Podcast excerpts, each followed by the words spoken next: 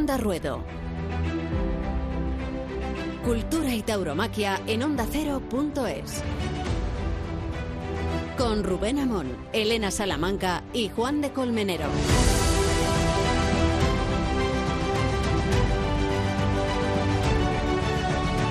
Pues ha muerto un torero, ha muerto un torero, un gran torero, no muy conocido, Damaso Gómez. No ha muerto por el coronavirus, tenía 90 años. 90 años y una trayectoria titubeante, desde luego no por falta de valor que le sobraba. Damaso Gómez era un torero que en lugar de pasar miedo, lo provocaba. Daba miedo ver a Damaso Gómez cuando cogía los pitones del Miura y hacía con ellos la bicicleta. La bicicleta era agarrarse a los pitones del Miura como si fueran el manillar de una bicicleta. Por eso Damaso hizo de esa suerte la expresión más extrema de su poder. Un torero cuya fama alcanzó para tomar la alternativa en Barcelona. Se la dio Julio Aparicio, vaya padrino. Se la confirmó en las ventas Rafael Ortega, vaya padrino. Y a partir de entonces vinieron las cornadas muy fuertes, los momentos bajos, los altos y una tarde de revelación en el verano del 72 en Madrid. Hacía mucho calor, pero cuando los victorinos no eran los victorinos, Damaso Gómez le cortó dos orejas a uno e hizo de esa ganadería una de sus más famosas ejemplos de tauromaquia de poder. Voy a confesarles que Damaso Gómez, aparte de vecino, era amigo de Chamberí, compartíamos el mismo garaje y en el garaje compartíamos también muchas conversaciones. Un torero mal hablado, blasfemo, que repudiaba todo lo que era contemporáneo, simpático, gracioso, bohemio, castizo. Impresionaba su aspecto físico, no ya por esa melena blanca que se había dejado cuando tenía 50 años y que conservó exhibiéndola por la ciudad universitaria, haciendo deporte. Estaba en una forma física impresionante, Davaso, y de hecho frecuentaba los tentaderos, sobre todo de Salamanca, porque era muy amigo de la familia Fraile y tentaba siempre que podía, como decía él, en lo de Fraile Valdefresno y tentaba cuando podía con los victorinos, con las utreras. De tres años podía Damaso Gómez. Nos da pena que se haya ido porque era un personaje del barrio y porque fue un personaje de la tauromaquia un torero de pavor, de miedo, de personalidad. Suárez Guanes, el crítico de ABC, lo definió como el Luis Miguel de los pobres o el rey de los modestos. Pero desde luego el valor de Damaso, su personalidad y su entrega de modesto no tuvieron nada.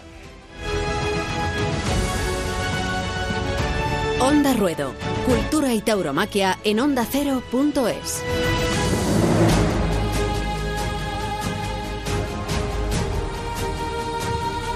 Esa es la desgracia de la actualidad. Murió Damaso Gómez a los 90 años, un ictus. Ya había tenido otro infarto cerebral hace 4 o 5 años, por eso le veíamos por el barrio en silla de ruedas, consumido, tirado por su mujer, que siempre fue leal y, y consciente del personaje que tenía a su vera, pero la noticia de la semana nos la contó Pedro Sánchez cuando dio a conocer las fases del regreso a la nueva normalidad. Juan de Golmenero, ¿qué tal? ¿Cómo estás? Muy bien. Estupendamente. Y Elena Salamanca, ¿cómo estás tú? Bien, todo bien, de fase en fase. ¿Habéis asimilado, habéis asimilado y, o, permanecéis incrédulos respecto a que la fase 3 y los 9 metros de distancia, 9 metros cuadrados de distancia, sean las condiciones en las que puede regresarse a las plazas de toros? ¿Qué os parece ese párrafo que consta en las medidas de la fase 3. ¿Cómo lo estáis viviendo? ¿Cómo lo estáis contemplando? Hombre, yo confío en que esa fase 3, según anunciaba también el presidente, sea de dos semanas. Entonces, para dos semanas no va a ser necesario hacer mm, festejos en, en fase 3. Entonces, esperemos a la 4 o la 5, no sabemos en qué fecha va a ser, y que puedan hacerse los festejos. Es absurdo, ¿no? 9 metros cuadrados. Eh, es, es, mucho espacio, o sea, es una fila por delante, una fila por detrás y a los lados serán 8 o 10 asientos a cada lado. O sea, eh, ¿quién así a los toros? Aparte es absurdo porque si tú vives con alguien y vas con alguien a los toros, que es lo lógico, que vayas o con tu pareja o con un amigo, eh, que tiene que estar a 9 metros cuadrados de ti cuando tú vives con él en casa. No, pensé, Elena, que era una medida para disolver el 7, pero luego me pareció que... no, a mí, a mí... Son inmunes al coronavirus, creo, han dicho, ¿eh? O sea, que cuidado. A mí me parece absurdo y me agarro también a lo que decía Elena, de que, bueno, como esa fase 3 se supone que dura 15 días, lo que pasa es que se supone, ¿no? Porque, se supone, claro. Porque luego, porque luego Mínimo 15 días. Ahora mismo estamos en fase 0 y no sabemos si vamos a salir de esa fase 0 y pasaremos a la 1, bueno, en fin, eh, va a depender de, de muchas circunstancias, ¿no? Pero en cualquier caso, eh, yo creo que, que, da igual. Eh, en esa fase 3 ponían actos culturales, ¿no? como teatros, como cines, como museos, como etcétera, etcétera, con una capacidad mínima. Y, luego al margen ponía... Eh, espectáculos taurinos. Espectáculos taurinos. Recintos taurinos. En recintos taurinos. Ya, ya, de entrada lo sacábamos de un espectáculo cultural. ¿no? o sea, ya empezábamos bien. Y, y, en segundo lugar ya le ponían unas medidas incluso más allá de las que podían tener eh, la otra, aunque bueno, lo otro también son 400 personas, que tampoco nos apañaríamos mm. con 400 personas en, una plaza de toro. Hombre, lógicamente. Un tercio de la un, un, poco de sentido común. Si, si, si, si, todo el mundo sabe que lógicamente no vamos a poder estar apiñados. No, aquí lo hemos contado en este programa, Rubén, desde el principio. Se acabó, se acabó prácticamente la temporada. No vamos a estar apiñados en la plaza de toros de las ventas, no hemos tenido eh, Feria de Abril, no vamos a tener San Fermín, no vamos a tener muchas, ¿no? Ni, ni, siquiera el Pilar, yo creo que se acabó la temporada. Bien, pero bueno, eh, con, con algo de lógica, con algo de lógica, los festejos sí que se podrán celebrar sin necesidad de tener que gritarle que, te, que, te va, que vas, a estar más cerca de, del, torero o del toro que del propio compañero que tengas es que si tú compartes casa con tu pareja, que puede ocurrir con frecuencia, a veces pasa. En realidad, te puedes sentar con ella viendo la televisión, pero no te puedes sentar con ella en la plaza. En el tendido. Esta es una medida absurda. Vamos, también os digo que el 2 de mayo pasé por las ventas y estábamos allí más apiñados que si hubiésemos entrado dentro de 9 metros cuadrados en la esplanada de las ventas. Sí, eso es otra. Parecía que acabábamos de salir de los toros el 2 de mayo de la Goyesca. Concentrarlo todo, al concentrarlo todo en dos horas, claro, por la plaza de toros, efectivamente los alrededores de las ventas. Estábamos allí amontonados. Como San Isidro, oye. Había ambientas. Ha, vuelto, ha vuelto San Isidro. No, no, no, no me he dado cuenta. Vamos a comentar estas cosas y otras con Juan Malamed, que es buen amigo, buen colega, eh, aparte de periodista especializado en asuntos políticos y por vocación y por devoción, eh, bien conocedor de, la fiesta y de su vinculación con la política. Juanma, ¿cómo estás? ¿Qué tal? Muy buenas a todos. No sé si compartes nuestra incredulidad respecto a la fase 3 y los 9 metros eh, cuadrados y si te parece que mm, los toros se exponen a un tratamiento discriminatorio a partir de ahora. Pues sí, es un poco discriminatorio sin duda y ahí están las cifras para, para demostrarlo, ¿no? Porque cuando se dice que los recintos taurinos tienen que guardar entre espectadores nueve metros cuadrados, esto, para que nos entiendan los oyentes, es un, cuadrado de 3 por 3 3 por 3 como bien decía eh, antes Elena, es pues dejarte una fila por delante, una por detrás y uno o dos asientos a cada lado, ¿no? O sea, un metro y medio para un lado un metro y medio para otro lado, un metro y medio para adelante y otro metro y medio para detrás. Para que nos entiendan eh, en cifras los oyentes, esto significaría que, por ejemplo, las ventas, que tiene 23.798 localidades, en las ventas solo cabrían 5.288 personas. Hmm. O sea, mm, una quinta parte, casi, una cuarta parte, mientras que en los teatros, etcétera, habría un tercio de, del aforo. ¿Por qué esta discriminación? No se entiende, ¿no? ¿Qué pasa? ¿Que el, que el, espectador taurino es más dado a toser en la cara del de al lado o qué, es lo que pasa aquí? Es un poco es un poco bastante raro, sobre todo cuando las plazas de toros están al aire libre y tienen una entrada bastante normalizada, la gente se puede, no sé, se puede colocar con, con todas las precauciones, ¿no? Yo creo que, como bien decíais, esto la temporada la deja herida de muerte. Después ha resultado que el sector taurino, vamos a llamarlo así, eh, ha elaborado una serie de medidas que tienen que ver con un plan de salida. Eh, no sé, Juan Matí, eh, es, parece más una declaración de intenciones que una, una, forma más o menos explícita de salir. se hacen reivindicaciones muy genéricas respecto a la ayuda, respecto a la situación de una fiesta que depende mucho de la estacionalidad y de la vinculación a las fiestas. Eh, que necesita de apoyo, precisamente porque no deja de ser una industria de la que pueden fomentar muchas cosas, pero no sé si a ti se te queda demasiado corta en sentido práctico. ¿Cómo la ves? A ver, es que pedir la luna está muy bien, pero intentar que te la den es mejor. Y en el caso de las peticiones que hace el mundo del toro, pues te pongo por ejemplo, se pide que se realicen reportajes divulgativos en televisión española que ofrezcan una visión positiva de la tauromaquia. Bueno, pues algo habrá que hacer para que eso se produzca y habrá que hacer lobby, que es lo que por ahora falta en el mundo taurino. El resto de cosas, las económicas y tal, pues tiene todo el derecho del mundo, cada empresa taurina, a recibir las mismas ayudas que otro tipo de, de compañías culturales, ¿no? Lo que a mí no me gusta es, eh, y, oye, es mi opinión, ¿eh? que Anoet esté teniendo este protagonismo tan claro en la petición de ayudas, porque me parece que hay intereses de, de determinados empresarios que están por delante del bien común, como siempre ha pasado en la tauromaquia, ¿no? Que cada uno tira de la manta hacia su sector. Y a mí me parece que eso no está siendo la mejor tarjeta de presentación para ir a un ministerio a pedir ayudas. Hmm. ¿Estáis de acuerdo? Sí, hablábamos eh, la semana pasada con, con, el presidente Anuet. Con Simón Casas, ¿no? Y un poco hablábamos de, cuáles eran esas medidas concretas, de pues eso, a la hora de sentarte con, con el ministro, qué cosas eh, se pedían. Es cierto que ahora han salido esas 37 medidas un poco en conjunto de, de todos los estamentos, se supone, ¿no? Es la suma de, de todos, de una, de una de estar todos de acuerdo a una y, y, veremos, esperemos, porque la verdad que vistas las fases no parece que se vaya a hacer nada en favor de, de la tauromaquia.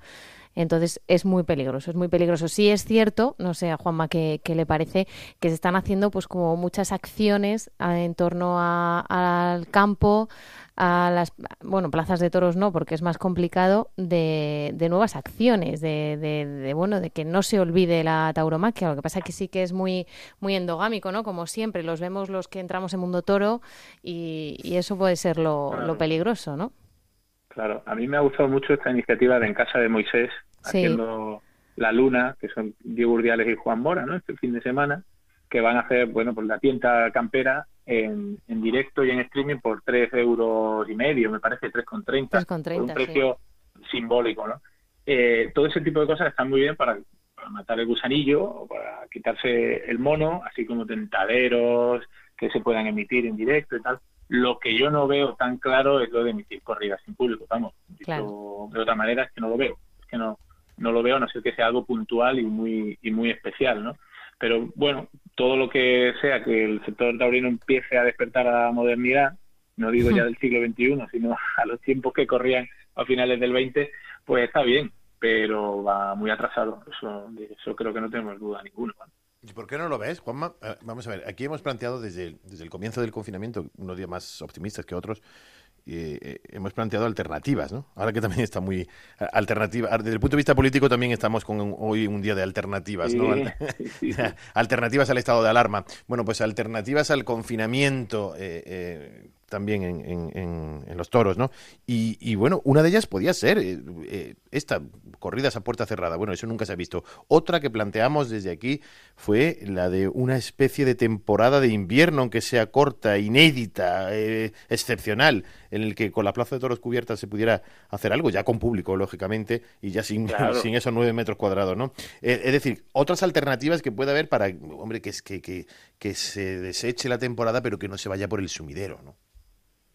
Sí, a ver, eso último que has dicho, no puedo estar más de acuerdo. Cuando se puedan abrir las plazas, ¿por qué no? Se va a hacer una mini temporada de, de otoño, de invierno y, priorizar ahí, bueno, pues eh, aunque bajando drásticamente los cachés de todos, priorizar ahí la seguridad con, con eso, con una quinta, una cuarta parte del aforo, que es lo que se nos permite. Pero hasta que termine el estado de alarma, que como poco será a finales de junio, el estado de alarma, no, perdón, las fases del desconfinamiento hasta que terminen estas primeras fases del desconfinamiento, de la desescalada, me parece que no tiene mucho sentido hacer eh, corridas sin público por el mero hecho de que las corridas sin público no tienen sentido. El vestido igual por el canal, igual, por, mantener también el canal, el canal sí, pero por el canal se pueden hacer tentaderos, se pueden emitir tentaderos, se pueden emitir a, toreros toreando, pero no corridas vestidas con el vestido de torear con, con el chispeante que no chispearía para nadie. Y aparte mm. hay un problema casi casi reglamentario, y sin casi reglamentario, ¿no? qué objetivo final hay si los aficionados no están y no pueden conceder las orejas, no pueden no, no hay, eh, esa comunión, claro, no hay la comunión. Claro, es que, la, es que en la tauromaquia hay tres actores fundamentales, el primero y principal el toro, que fue el torero, y después yo creo que el público también. Sin público por unas semanitas eh, no le veo yo el sentido a, emitir ese tipo de corridas. Otra cosa distinta, por eso lo decía antes, es que una, una vez puntualmente y vestido de corto, si puede ser, en vez de con, el, eh, con el traje de luces, un torero, ojalá José Tomás, pues pudiera hacer un, digamos, un espectáculo taurino en prime time o como queramos llamar, para, para visibilizar al mundo de los toros en, en este momento, ¿no? Pero hacerlo por norma general yo no, no lo comparto. ¿Vosotros sí? Fíjate, Juanma, lo que hemos disfrutado con ese vídeo que circula de José Tomás vestido de, charro. Sí. No, la idea es... Además... se me van los soles por, la, por, por, el alma, ¿no? Pero yo comparto con Juanma, a ver, eh, esta idea de, de el rito, ¿no? Y, y no ya cómo es una misa sin feligreses, sino cómo, cómo es el precedente que se crea si hiciéramos la fórmula incruenta. ¿no? La idea de matar al toro en, vivo, ocultárnosla para que no la veamos y quitarle a la Eucaristía la comunión, eh, es que no puede haber Eucaristía sin comunión. O sea, esta es la idea de la Eucaristía. Y traslado la liturgia de la misa porque tiene una clarísima extrapolación hmm. al rito de la tauromaquia y al hecho de comulgar, ¿no? de vivir, de sentir. Eh, me preocupa no ya cómo quede el espectáculo desprovisto del, aspecto litúrgico, sino qué precedente podemos crear y hasta qué punto se puede convertir en una maldición cuando al sector se le reproche por qué si fuimos capaces de hacer una especie de fórmula incruenta, perseveramos con la cruenta con el paso del tiempo, ¿no? Eh, a ver, hay que situarnos también en la excepcionalidad del momento. Mm. Yo no creo que sienta el precedente, bueno, a no ser que venga otro COVID-20, ¿no? Que, que, que, que, Dios no lo quiera. Pero, pero que, yo creo que hay que ver en la excepcionalidad. Yo no estoy tan en desacuerdo. Lógicamente prefiero, prefiero una temporada, una mini temporada de invierno inédita en España que podría darle publicidad, que incluso las figuras estarían dispuestas, que incluso las ganaderías tendrían salida, que hay demanda, que hay oferta. Eh, eso por descontado, pero tampoco estaría tan mal que, pudiéramos ver, pues yo qué sé, en plazas escogidas, como Nimes, como... Eh, Ronda. Ronda como, no sé, un determinado, que, sí, sí, de acuerdo, no, no existe esa comunión, no es lo que estamos acostumbrados, no, no, pero no, ¿por qué va a sentar un precedente? Bueno, lo podemos ver. Lo hemos creado, yo no digo que el efecto que tenga, lo hemos creado dentro de, de las soluciones, ¿no? Bueno, no lo sé. Yo, yo, yo, a mí sí me gustaría verla. A mí sí me gustaría verla. Sería distinto. Igual, igual no me transmitiría lo mismo, pero bueno, igual podríamos ver un, un mano a mano interesante. Eh, vestido de corto, vale, pero que esté bien y que esté bien realizado y que esté bien televisado. No lo sé. Yo, yo sí, a mí sí me gusta. ¿eh? No sé cómo lo ves tú, Juanma, pero y te despedimos con esta reflexión. Eh, mi, mi impresión es que estos debates los estamos teniendo solo dentro del mundo de los toros y que no conseguimos trascender, ¿no? Eh, que la situación de los toros en la sociedad y estos debates no se extrapolan al debate cotidiano, que estamos muy arrinconados. Todos sabemos que la NBA va a estrenar una fórmula de juego posiblemente en Disney World, para hacer el campeonato de forma acelerada, que la Liga de Baloncesto tiene dos candidaturas en Menorca. En fútbol, Rubén, en fútbol vamos a ver, vamos a ver la Champions a puerta cerrada. y esto procede por otra anomalía que los toros no tienen, que no pueden contar con otro recurso económico que no sea la taquilla, porque ni el patrocinio, ni la publicidad, ni la televisión producen ingresos suficientes, ¿no, Juanma? Es que todo forma parte de la misma decadencia, ¿no? Si no se influye cómo vamos a, tirar de la publicidad, ¿no? Si es un sector que no está en la conversación pública, no está en absoluto. Están los teatros, está la música y está hasta la iglesia. Tú que lo has citado antes lo de las misas, ¿no? Se habla mucho más de volver a misa que de volver a las mm. corridas de toros. Cuando yo conozco muchísima más gente que va a los toros que, a misa, no sé vosotros. No, no es que, no es que conozca, es que la realidad estadística es así, vamos. Sí, es verdad. Claro, claro. Y entonces esa pérdida de relevancia es por lo que decíamos al principio, ¿no? Porque el sector de taurino mm, se abandonó a la endogamia, no quiso ni supo hacer lobby y ahora es demasiado tarde. Ahora hay algunos toreros, muy pocos, que sí que es verdad que, como decía Juan de, pues a lo mejor en Nimes y en un festivalito benéfico, un mano a mano José Tomás Morante, pues sí puede tener cierto sentido. Pero, pero ya digo que de, forma muy puntual. Nosotros, mm, además, tenemos una diferencia con el fútbol, y es que en el fútbol el gol lo da el árbitro, pero en los toros lo dan los pañuelos, que es mucho más bonito que el público. Lo da hmm. algo que el público muestra participando, y sin participación es que no hay no hay directamente cumplimiento del reglamento. Esto de todas maneras es lo de menos, lo de las orejas y tal, ¿eh? Lo demás es lo que decía Rubén antes de la liturgia, el rito, la comunión y la y, digamos que la simbiosis, con perdón de la palabra, que se produce en una, en una plaza de toros, ¿no? Sin eso, bueno, pues puede haber, pues sí, una retransmisión, un documental o algo un poco frío y, y hermético, pero yo creo que para un mes que nos queda no habría que abusar de eso. No sé cómo te sientes, Juanma. Ayer era la de Miura, el sábado la de Cubillo. Supongo que estás desesperado, ¿no? Sí, sí, sí. De vez en cuando me abro la botella de manzanilla aquí en casa y cuando ya llevo varias me echo un poquito de rebujito, me echo un poquito de sevena porque es que esto no, no hay que, esto no hay que lo aguante. lo aguante. Esto no hay que lo aguante, no poder ir a, la feria, cuando la feria sobre todo son toros, ¿eh? para mí, en, en Sevilla. Pero bueno. Ya sabes que Sevilla es tu plaza y la mía. Un fuerte abrazo. la nuestra, la nuestra. Oye, de lo que sí estaría yo muy a favor es que Canal Sur, Televisión Española en la medida de lo posible, y también Canal Plus, muy puntualmente, dos o tres veces a la semana, eh, revisasen grandes corridas de, su archivo. Joder, si lo hace, televisión lo hace Teledeporte con Pedro Delgado, imagínate si lo hiciera televisión con, la corrida del siglo y eso sí que nos ayudaría un poquito a matar el gusanillo. Un fuerte abrazo, Juanma, gracias. Otro a vosotros, un abrazo, fuerte. Un abrazo.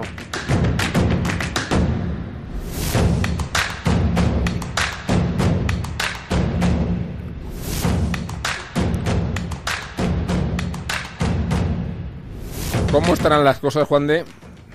Que tenemos mucho más oscuro la puerta del futuro que la puerta del pasado. Hacemos hoy una excepción en forma de Verónica en nuestra taurohistoria, porque del que hablamos sigue en activo, muy activo, pero también es historia. Yo nací torero y, y no sé tampoco por qué nací torero, en realidad pues no tengo antecedentes taurinos profesionales, ¿no? Porque que le gustará el toro y que la familia, sobre todo de, bueno, de mi madre y de mi padre le gustaba como aficionado, ¿no? Pero así profesional no, nunca había tenido. Entonces, pues, no sé, supongo que será la tierra. Estamos ante el genio contemporáneo de la Verónica, el que aglutina aquellos valores clásicos de la tauromaquia. El capote hoy, y desde hace algún tiempo, nació en la Puebla, y se llama Morante. Y ya nadie duda que es el elegido de la Verónica, de la Media y de la Chicuelina.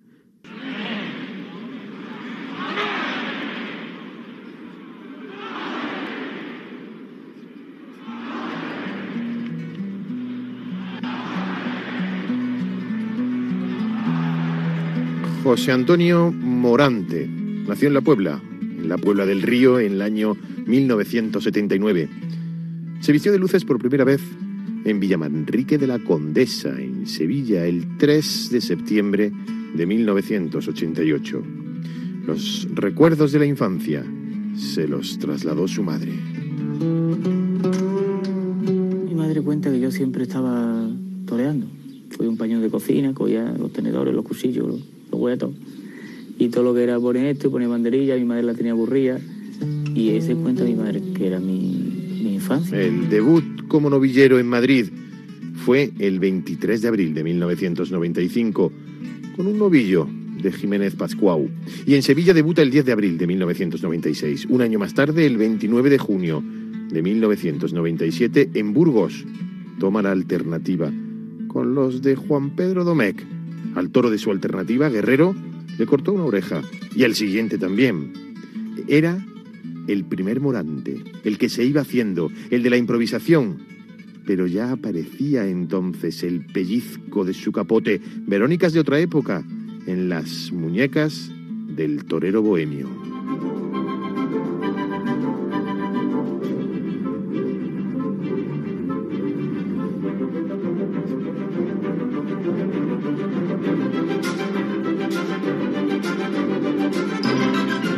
Mayo de 2004, Morante de la Puebla se retira de los ruedos por problemas médicos, reconociendo que llevaba año y medio bajo tratamiento. El 6 de junio de 2007, en cualquier caso, lidió seis toros de forma desinteresada en la tradicional corrida extraordinaria de la beneficencia en las ventas, cortando una oreja. Pero siguió retirado hasta la tarde de Reyes del año 2008, que reapareció en la Monumental de México, en un mano a mano con Rodolfo Rodríguez El Pana. Cortó dos orejas y abrió también la puerta grande. Volvió el morante que siempre le ha gustado mirar a la cara del toro, sentir cómo se siente el toro. Me gusta meterme dentro del pensamiento, de la mirada del toro.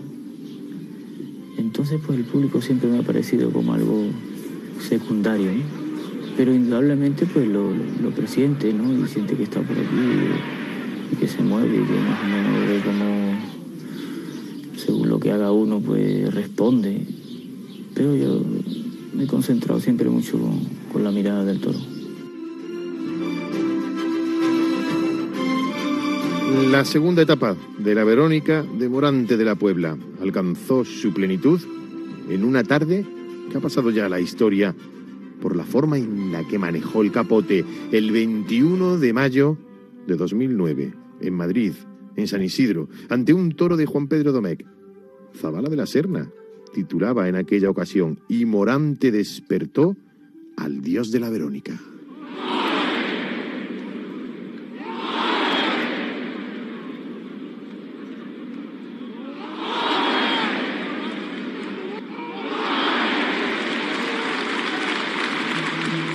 La tercera etapa, la tercera etapa de Morante de la Puebla con el capote, es la actual. Cuando le preguntaron a Juan Belmonte por qué había creado el remate de la media Verónica, dicen que el maestro contestó con guasa trianera para ahorrarme la otra media. Morante, hermano del baratillo, devoto de la reina del Arenal, la más trianera de Sevilla, ha esculpido medias y enteras que permanecen en el recuerdo. Para Lorca, no todos los toreros tenían duende. En la taurohistoria de hoy hemos hablado de uno de ellos que continúa.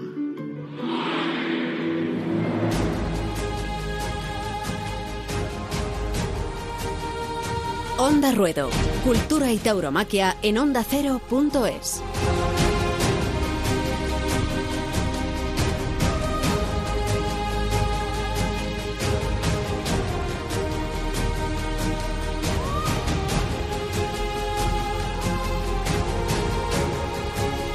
Uno de los mayores ejercicios de realidad a que nos hemos enfrentado con ocasión de la crisis del coronavirus proviene de la vacada de Fuente Imbro.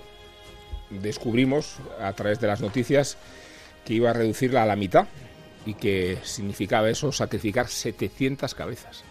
No de una ganadería buena, de una ganadería extraordinaria.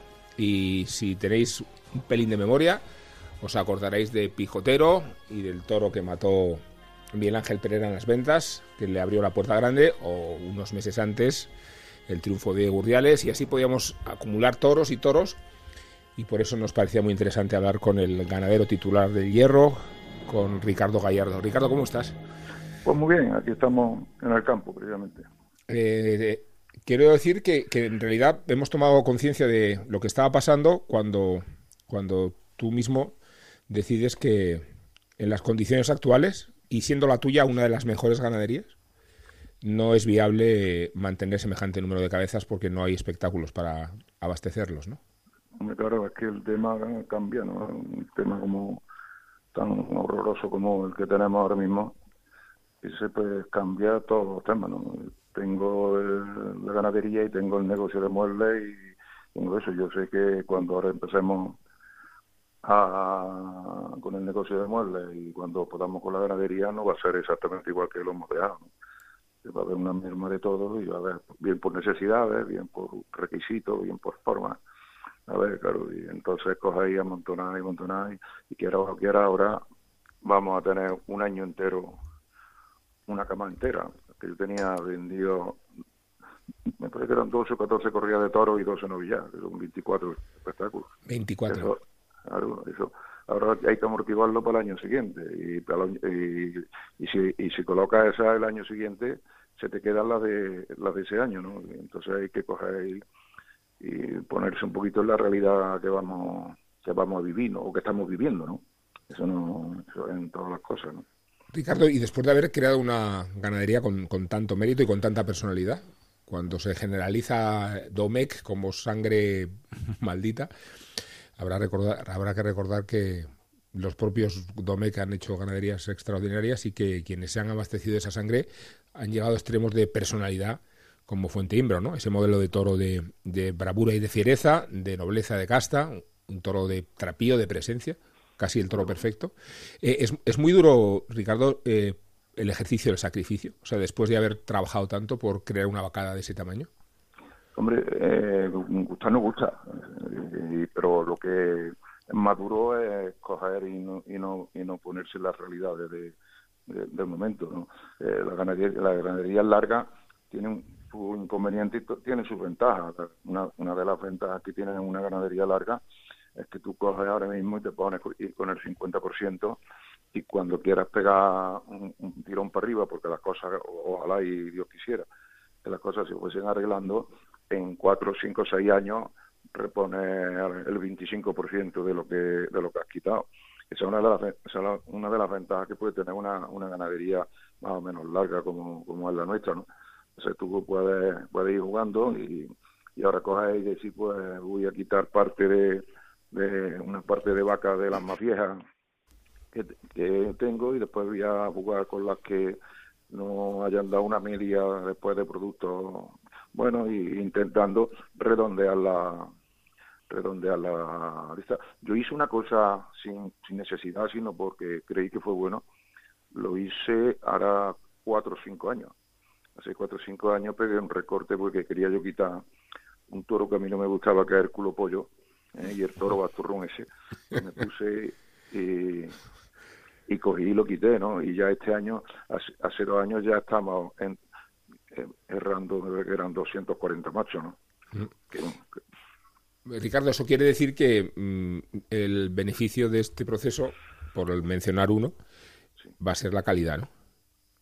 si no, no si no me equivoco. Si, cojo ahora y, quito lo bueno equivocadamente, porque aquí se equivoca uno más que la mano. Lo que sí es verdad es que con los datos que uno tiene, si te va, porque todo el mundo habla de los tentaderos en la ganadería, que es muy importante, y son importantes los tentaderos, pero lo importante es cuando ya una vaca tiene unos pocos de productos con distintos sementales y, y ha ligado bien y ha dado bien o, o ha dado regular, ¿no? Ese, ese es el, esa es la mejor prueba de la vaca, ¿no? La prueba de la vaca es lo que lo que ella sea capaz de transmitir, ¿no? Entonces ahí eh, habrá que ir cogiendo y ya hemos ya hemos quitado hemos quitado 170 cabezas y, y mañana cargamos 50 vacas más, son ya 220. Cuando llegue agosto, cuando llegue agosto hemos quitado las 700, 750. Si hago las cosas bien y con una poquita suerte, pues la selección se hace, ¿no? Y sementales igual. Yo tenía un- una barbaridad de sementales, yo tenía 64 sementales y nos vamos a quedar con 30. Entonces, todas esas cosas, pues, vamos a intentar también sacar sacar algo de, positivo, ¿no? Como tú bien dices, ¿no? Que- que- y lo que Dios quiera que no me equivoque. Está conmigo, están conmigo Juan de Dios Colmenero y Elena Salamanca, querían hablar contigo. ¿Qué tal, ganadero? Soy Juan de Colmenero. ¿Cómo estás? Encantado. Pues muy bien, aquí estamos pasando Encan- todo el día. Encantado de saludarte. Mira, yo tenía dos, dos preguntas muy concretas. No está el sector precisamente eh, muy, muy bollante, pero no sé si cuando has anunciado esto no, no, no- no habrá surgido por ahí algún, algún interesado, algún comprador, porque claro, eh, estando, como, estando como está, teniendo como ha descrito eh, Rubén la sangre que tienes eh, en esa ganadería, bueno, pues la, verdad es que mm, es, nunca mejor dicho, un desperdicio ¿no? en, ese, en ese caso. Y, luego, por otro lado, eh, te, han, te han llegado, no sé si, eh, cómo estás de optimista o de pesimista, si te ha llegado alguna propuesta ahora para algunos mm, mm, festejos puntuales o algunas corridas televisadas, o, o- o cómo ves si, si está completamente echada a perder o no la temporada.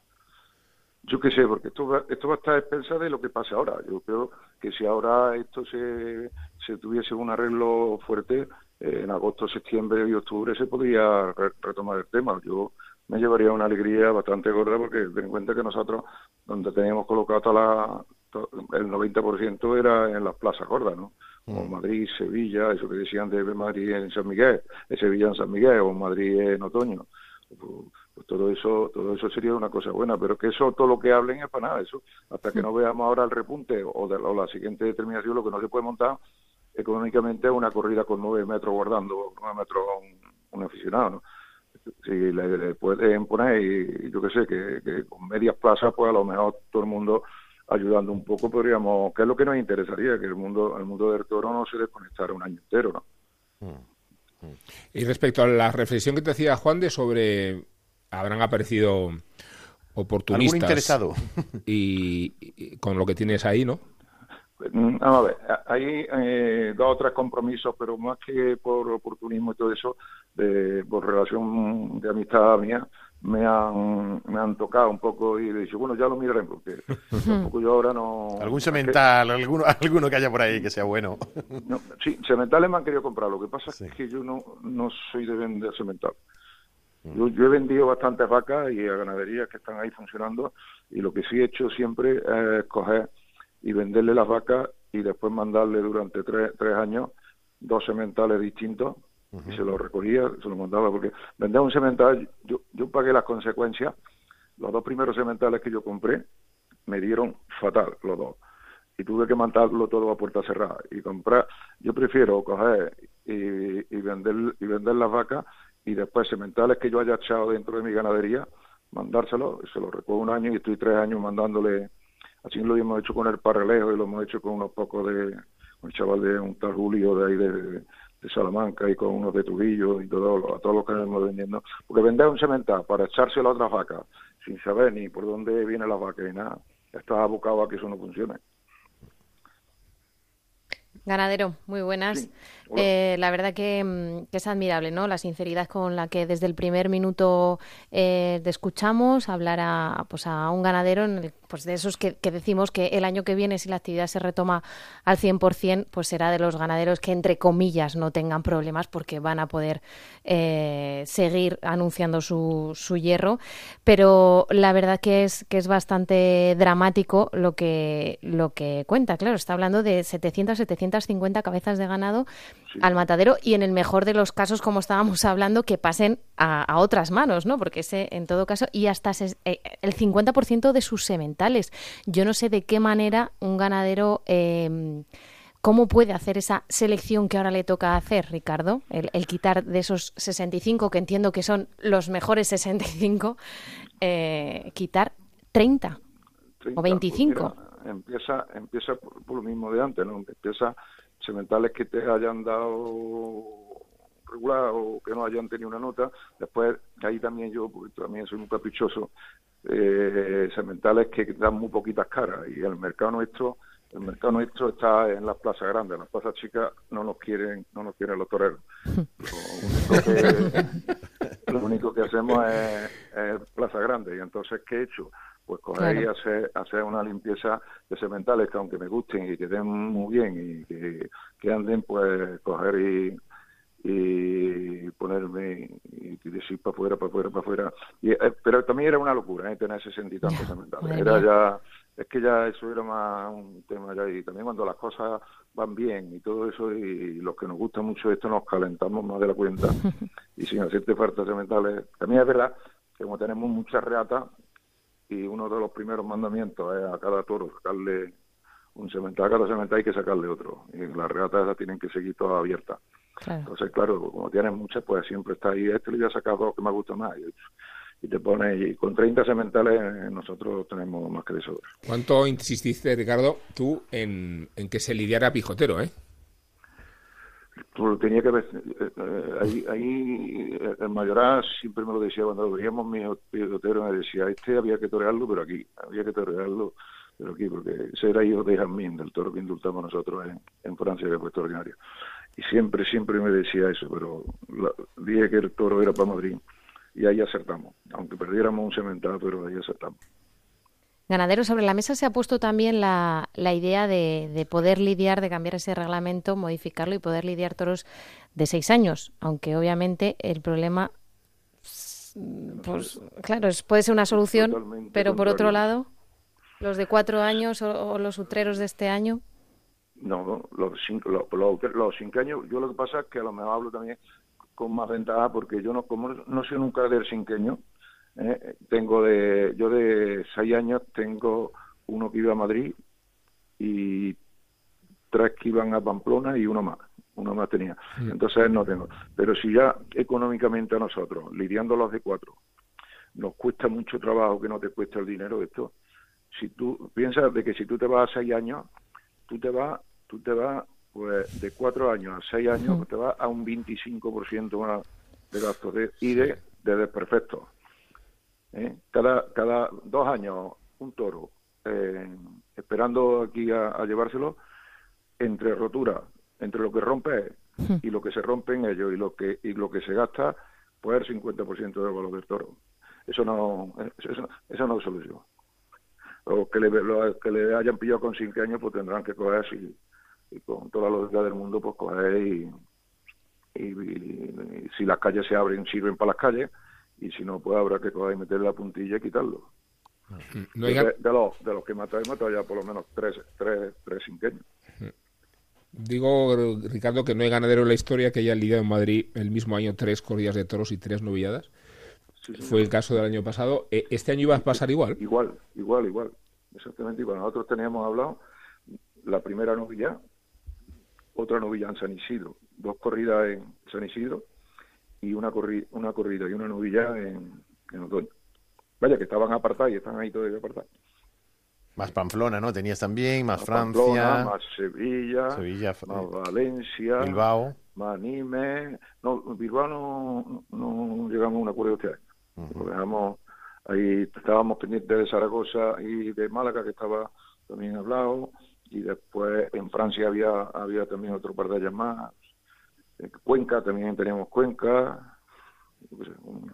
Y además no, ya queríamos mucho. ¿eh? Que se aguante toda esa energía para, para la temporada que viene. que salga por botones.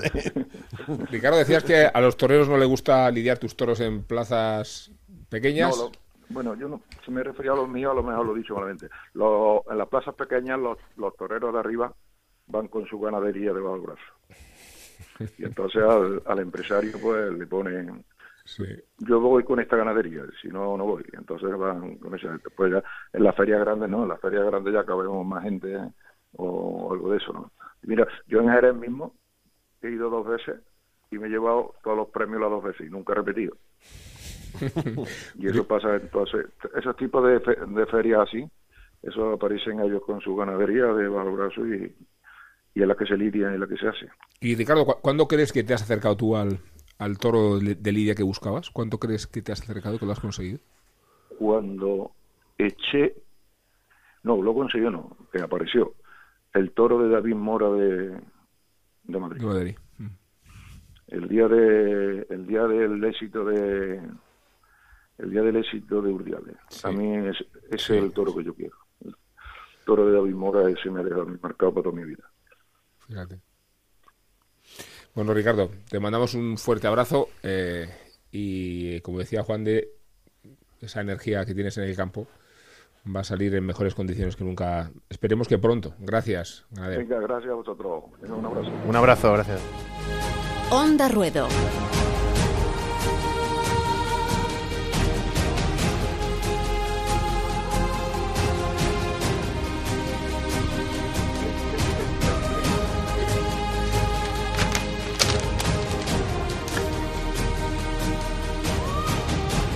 Iba a decir que hasta aquí habíamos llegado, pero si hubiera dicho eso, nos hubiéramos saltado el final, y el final es el epílogo de Elena Salamanca. Elena.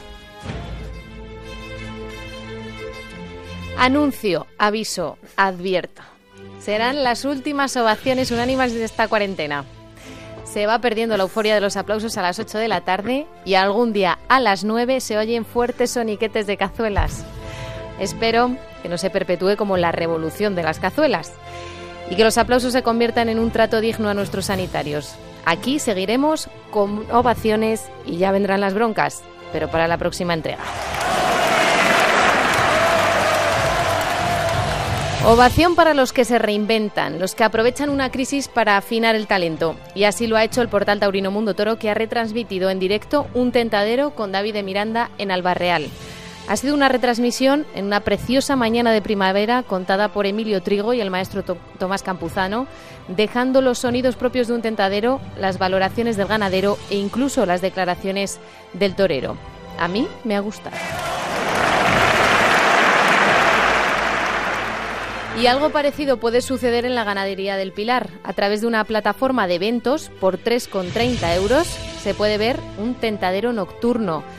Es el viernes 8 de mayo, que hay luna llena. Y haciendo la luna estará Diego Urdiales. Imagino que ya habrán pensado en la iluminación.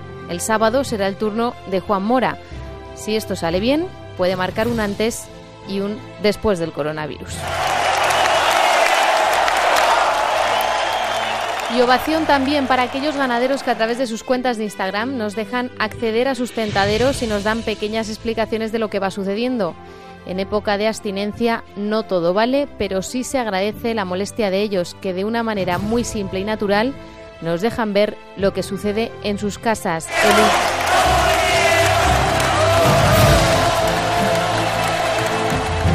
Y gran ovación, porque parece que por una vez ha firmado un documento del tipo Todos a una. La Fundación del Toro de Lidia ha publicado un informe con 37 medidas frente a la crisis del COVID-19. Hay muchas y variadas, y creo que la última, la 37, es la que resume el documento, que la tauromaquia esté incluida en los presupuestos generales del Estado como una más de las industrias culturales de nuestro país, como el cine, el teatro, la música, y sí, que de una vez se reciban subvenciones, que así además los que protestan lo hagan con razón. Unidad de acción, no existe otra fórmula.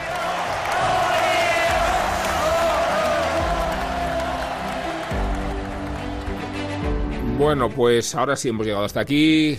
Elena Salamanca, gracias. Nos vemos en una semana. Juan de Dios Colmenero, a ti también, gracias. Gracias. Y gracias a Nacho García que nos ha traído en buenas condiciones. Seguimos en buen estado de revista y con muchísimo mono de ver una corrida de toros de verdad.